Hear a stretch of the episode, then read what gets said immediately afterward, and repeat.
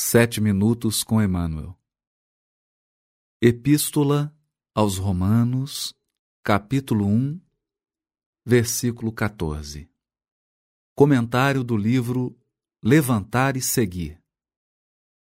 Capítulo intitulado Nós devemos.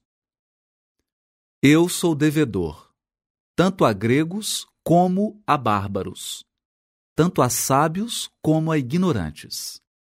Paulo, Romanos, capítulo 1, versículo 14.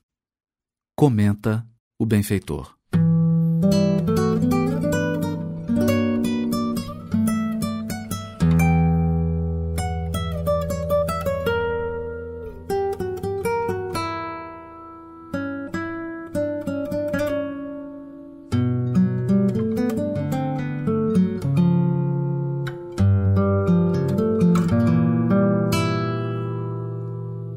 De que natureza seria o débito de Paulo quando sabemos que o doutor dos gentios foi humilde tecelão para ganhar o sustento próprio até o fim de sua passagem apostólica sem ser pesado a ninguém? Sua afirmativa, no entanto, constitui lição de elevada substância para todos os espíritos que receberam alguma coisa das verdades poderosas e eternas. Quem alcançou a felicidade de compreender o ensinamento do Cristo ou de seus emissários, recebe um sagrado depósito em valores imortais. E é justo que quem saiba se constitua em devedor de quem ignora. Quem tenha se reconheça como devedor de quem não possua. No ato de ensinar ou de proporcionar, reside, porém, uma das grandes situações desse mecanismo de realização do pagamento. Ninguém aprenderá entre irritações, nem aproveitará quando a dádiva favoreça os desvios da consciência. O cristão sincero, portanto, encontrará um meio de convencer sem muitas discussões e um recurso para beneficiar a outrem sem a cooperação mecânica das possibilidades financeiras de modo absoluto. A palavra do amigo do gentilismo renova os conceitos de luta das convicções dentro de seu quadro, Nero não mais seria apontado como perseguidor dos mártires, mas como necessitado da luz que os mártires cristãos possuíam. Esta é uma consoladora verdade que encherá a alma dos aprendizes fiéis de compreensões generosas. Quando encontrares alguém no mundo com os títulos de ignorantes, ou de sábio da terra, que te assalte com ironias, faze-lhe algum bem, por amor a Cristo, saudando a tua dívida, e além de tudo, considera a tua felicidade, porque podes seguir para Jesus enquanto infeliz ainda permanece no mundo da sombra. A Epístola aos Romanos é obra-prima do apóstolo dos gentios.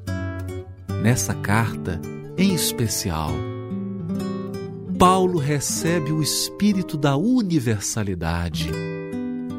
E, embora dirija a carta aos Romanos, ele fala ao mundo inteiro.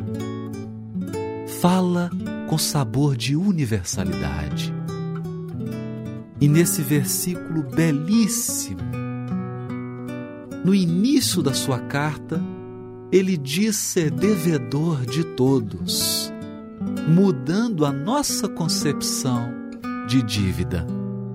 Muitos de nós acredita que por cumprir fielmente o seu dever, que por exibir uma conduta irreprovável, estamos quites, não devemos nada a ninguém e nem devamos receber nada de ninguém. Mas não é assim. Na imensa família humana há um só Pai. Todos somos irmãos. Não há felicidade enquanto houver uma criatura derramando uma lágrima. A felicidade humana é felicidade que passa por todos. Nós somos uma única comunidade, um único pai, uma única família. Nesse sentido, recorda-nos o benfeitor Emmanuel que aquele que teve a dádiva de saber é devedor daquele que ignora. Aquele que tem a dádiva de ser o fiel cumpridor do dever é devedor daquele que ainda é indisciplinado e não consegue cumprir suas próprias obrigações. Aquele que já consegue exibir a virtude é devedor daquele que ostenta o vício. Quem adquiriu a luz é devedor dos que se encontram provisoriamente nas trevas. É assim conosco e é assim para com o nosso próximo. Porque se não fossem os amigos espirituais que dedicassem a sua bondade, a sua luz ao nosso aprimoramento, nós também não teríamos atingido os patamares que já conquistamos. E para avançarmos, é necessário estender a nossa mão ao semelhante, ao próximo, que ainda não conquistou aquilo que já conquistamos. Somos devedores, sim.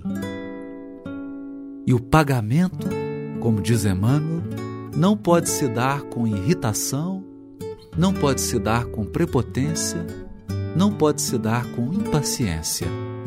Nós devemos pagar com caridade, com afetividade, com paciência, com abnegação, transferindo aos nossos irmãos de jornada o pouco de luz que nós já pudemos reter, esperando e confiando na certeza de que quem já avançou um passo é devedor daquele que ficou para trás, mas é também credor daqueles que estão à frente na jornada evolutiva.